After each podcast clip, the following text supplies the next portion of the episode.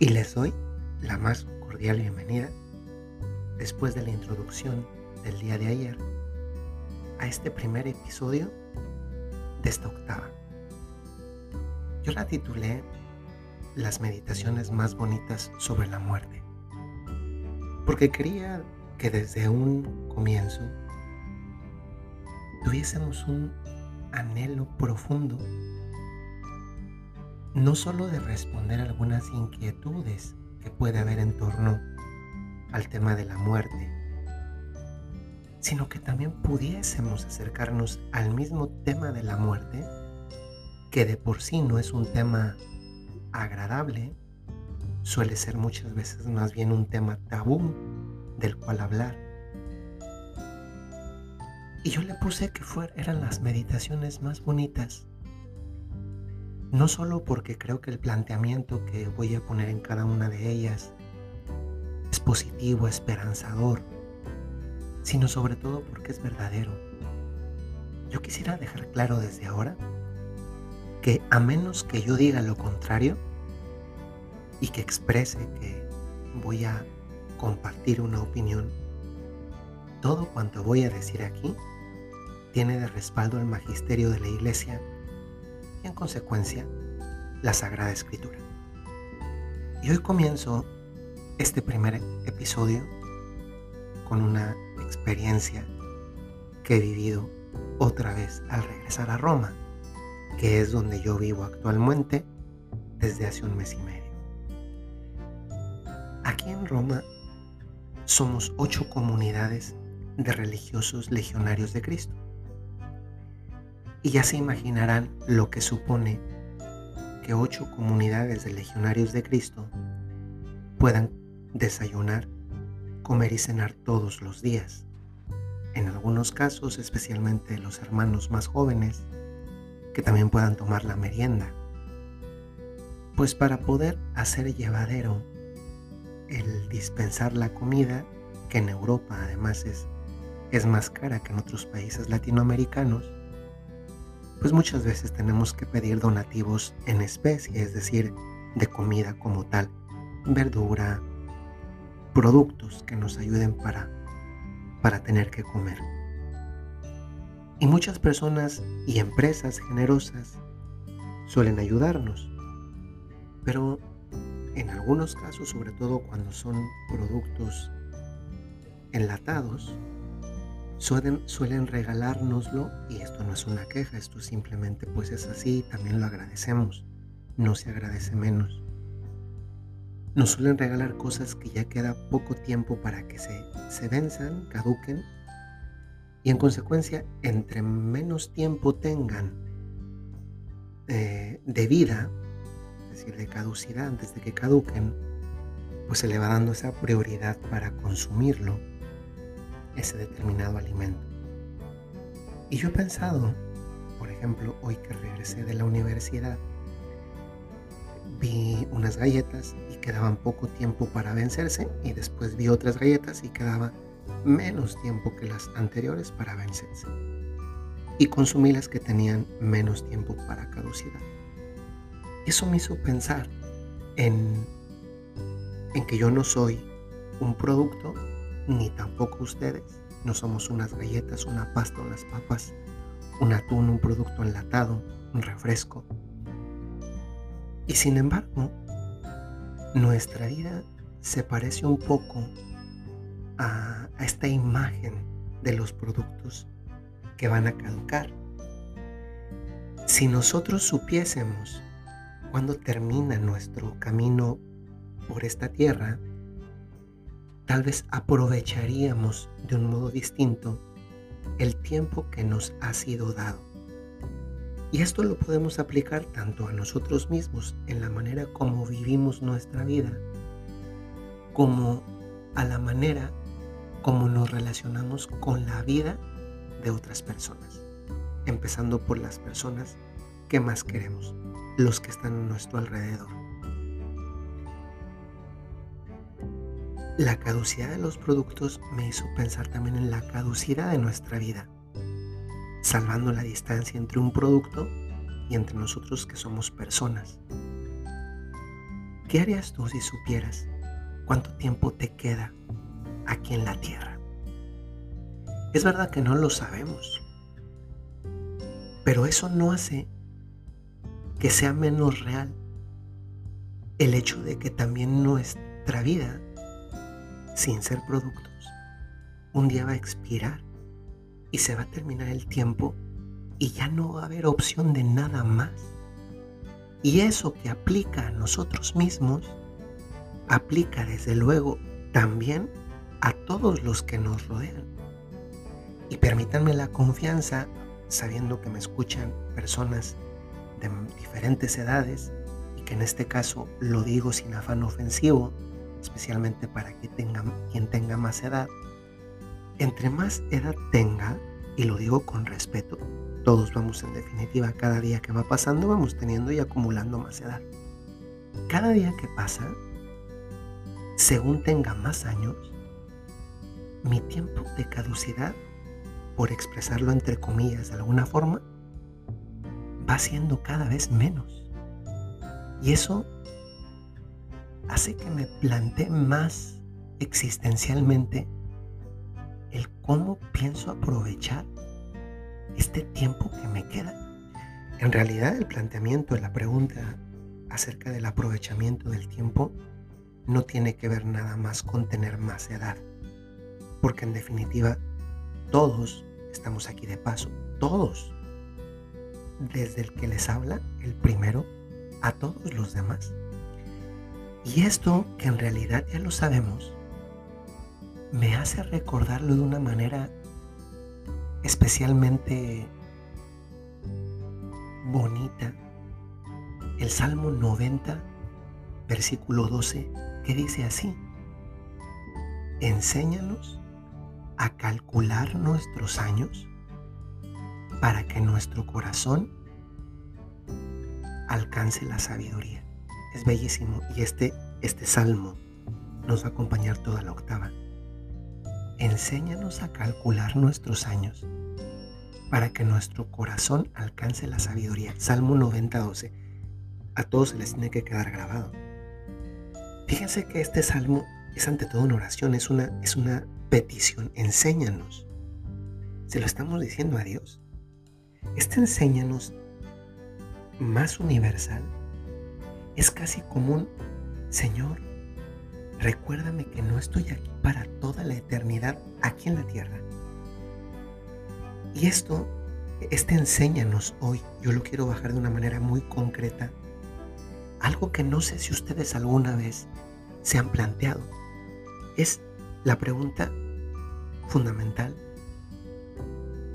del por qué nos tenemos que morir. ¿Por qué tiene que haber muerte? Cuando estudiaba teología hace algunos años, vemos este tema en una de las en uno de los semestres llevamos una materia que tiene que ver con este tema. Y ahí vemos cómo el plan original de Dios para todos nosotros, el plan original de Dios, no contemplaba la muerte.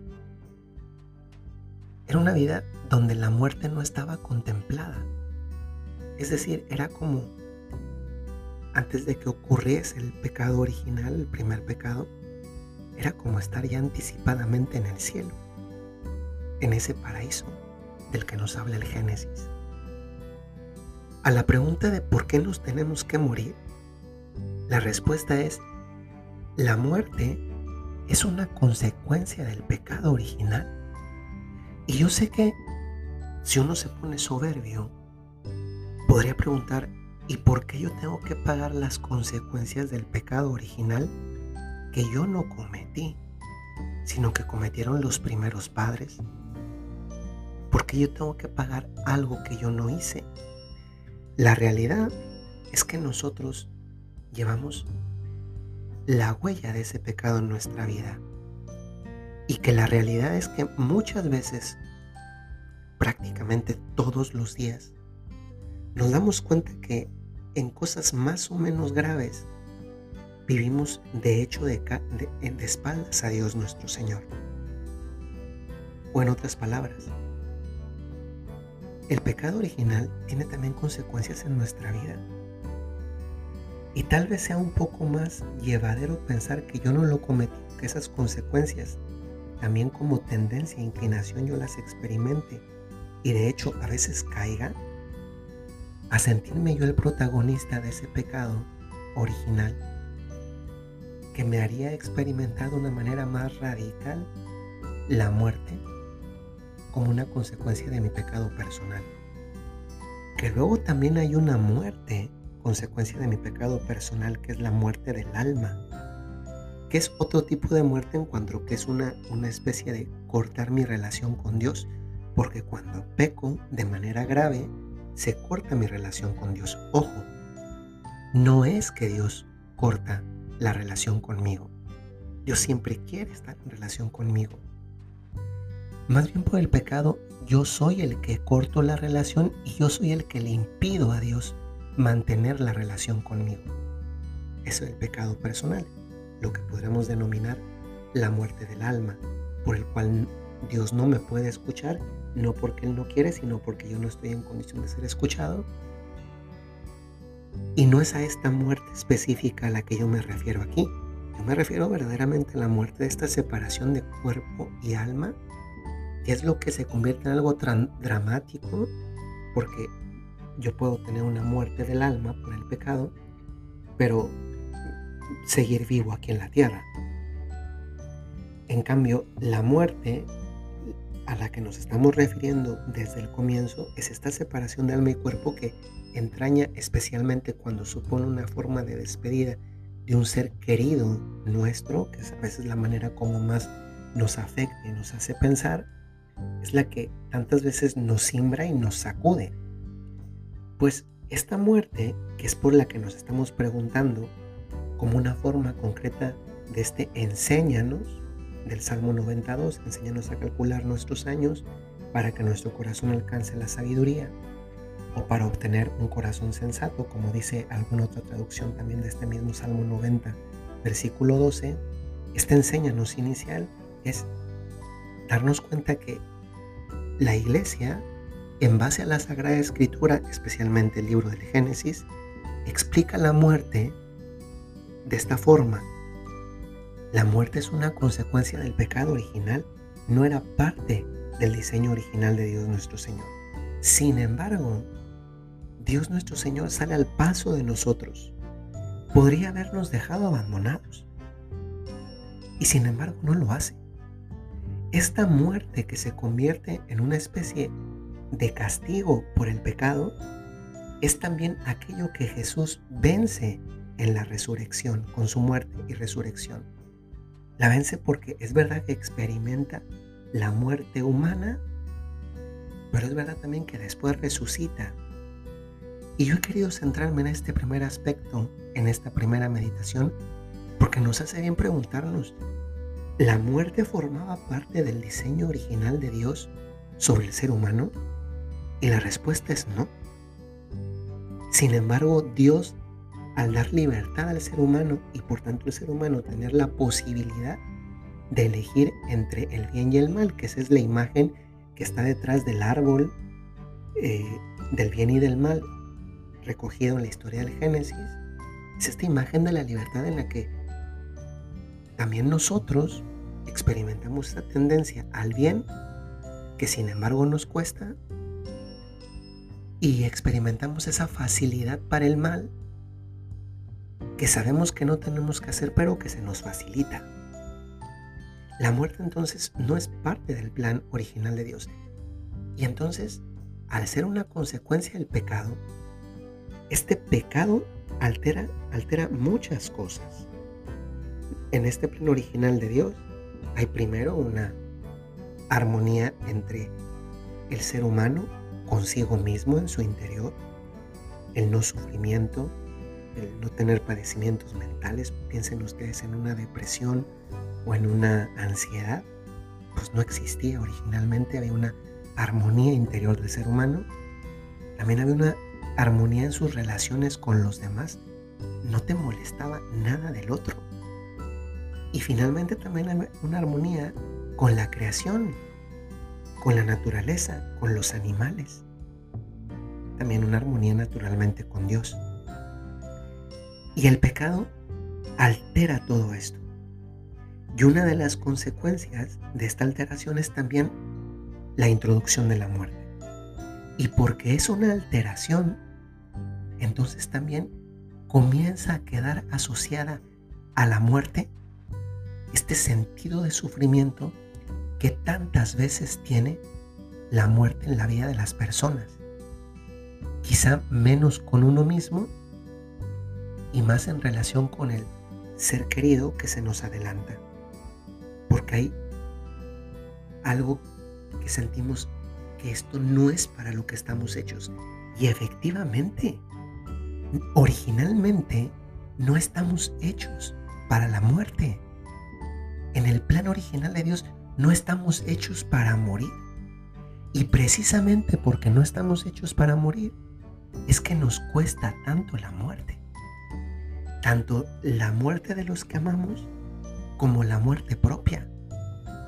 Porque también muchas veces evitamos pensar en nuestra propia muerte, aunque sabemos que llegará, porque es algo que nos interpela y al ser algo desconocido para nosotros, muchas veces lo que produce es miedo, es temor.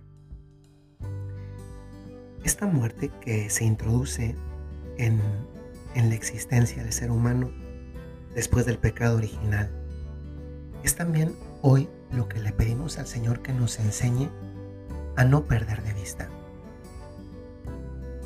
No está mal pensar en la muerte, pero no en la muerte simplemente como ese cúmulo de sentimientos derivados o consecuencia de las muchas cosas que dejamos.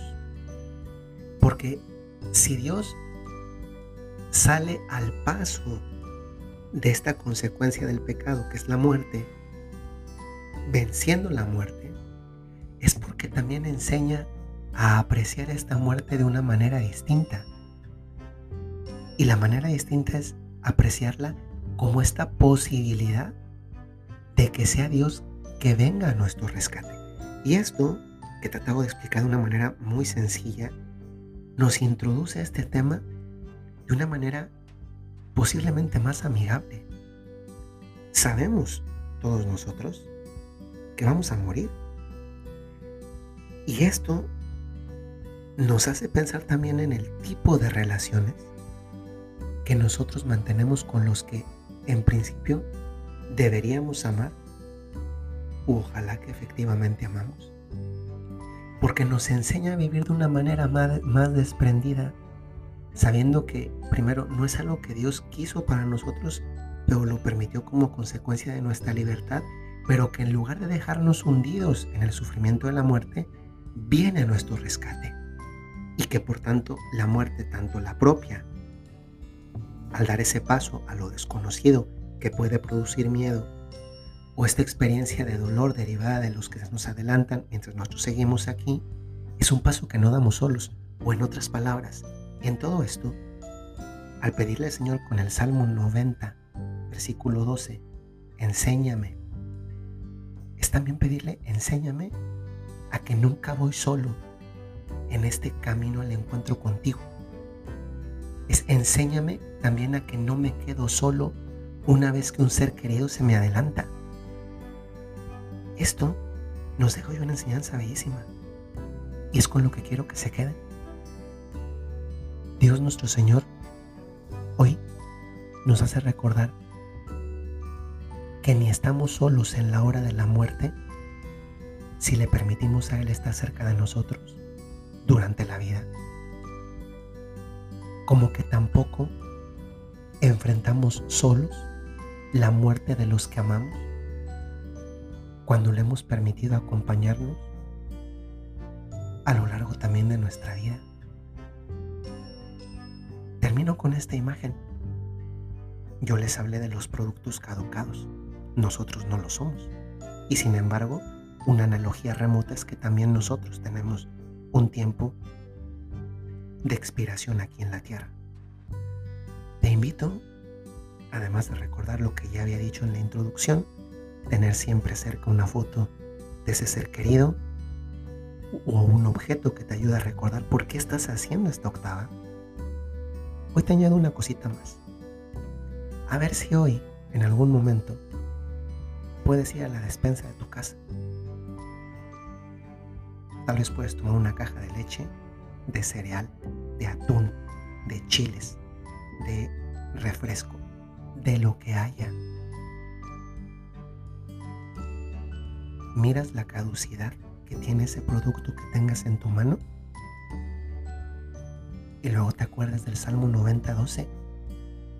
Enséñanos a calcular nuestros años para que nuestro corazón alcance la sabiduría. Hoy es un buen día para agradecerle a Dios y pedirle que, que nos enseñe que estamos de paso, que los que nos rodean también lo están, pero que en este paso debemos aprender que no vamos solos y que la muerte no es un castigo de Dios, es una elección que el ser humano tomó, que nosotros sufrimos, pero en cuyo sufrimiento ni vamos solos y que además Jesús ya nos enseñó que sí se puede vencer la muerte. Ojalá que les ayude este podcast y mañana profundizamos un poco más en este recorrido a través de esta octava con meditaciones bonitas porque son verdaderas, porque son honestas, esperanzadoras y en la medida de lo posible también, también llenas de esperanza. Que el Señor les bendiga.